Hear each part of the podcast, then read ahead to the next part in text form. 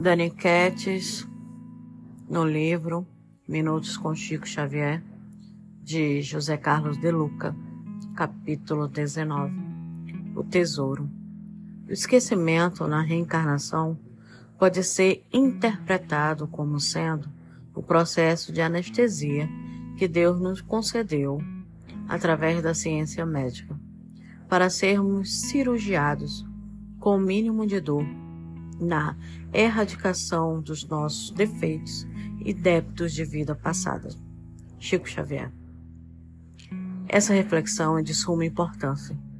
Chico nos faz pensar que a reencarnação equivale a um processo cirúrgico por meio do qual objetivamos estipar de nós próprios os nódulos que estejam dificultando a nossa felicidade. As imperfeições morais são um grande obstáculo que nos impede de fruir maior cota de alegria e paz em nossa existência. Quanto mais nos aperfeiçoamos moralmente, mais felizes nós nos tornamos.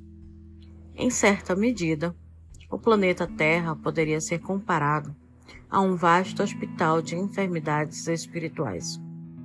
Raros, porém, são aqueles que se colocam na condição de enfermos e aceitam o tratamento que a vida lhes oferece pelas provas e expiações, que nada mais são do que precisos bisturis cortando o orgulho, o egoísmo e a arrogância, causa de todas as nossas aflições.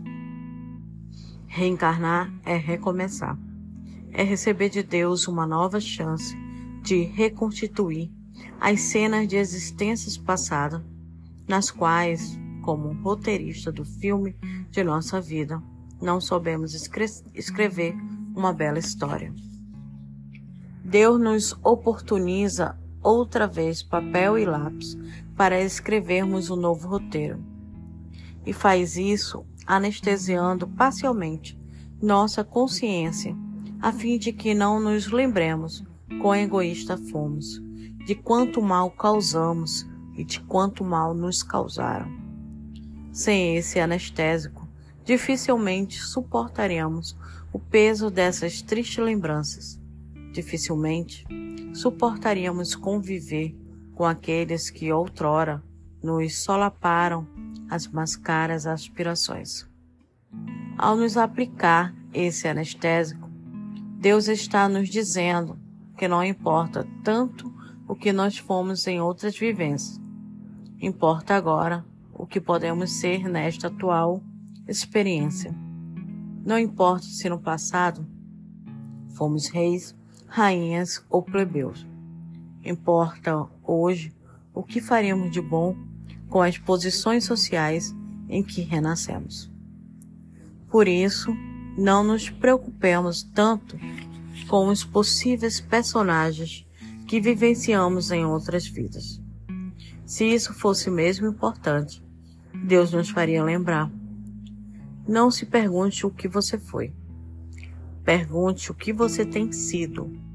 Coloquemos nossa atenção apenas nas tendências que trazemos do passado. E isso será para nós o mapa do tesouro que nos levará a uma vida de muitas bênçãos. Somos convidados a viver o hoje, a nos reformar, nos transformar, nos corrigir no hoje, não no passado, no pretérito. Então que possamos arregaçar a manga e começar a enxergar o presente, o agora.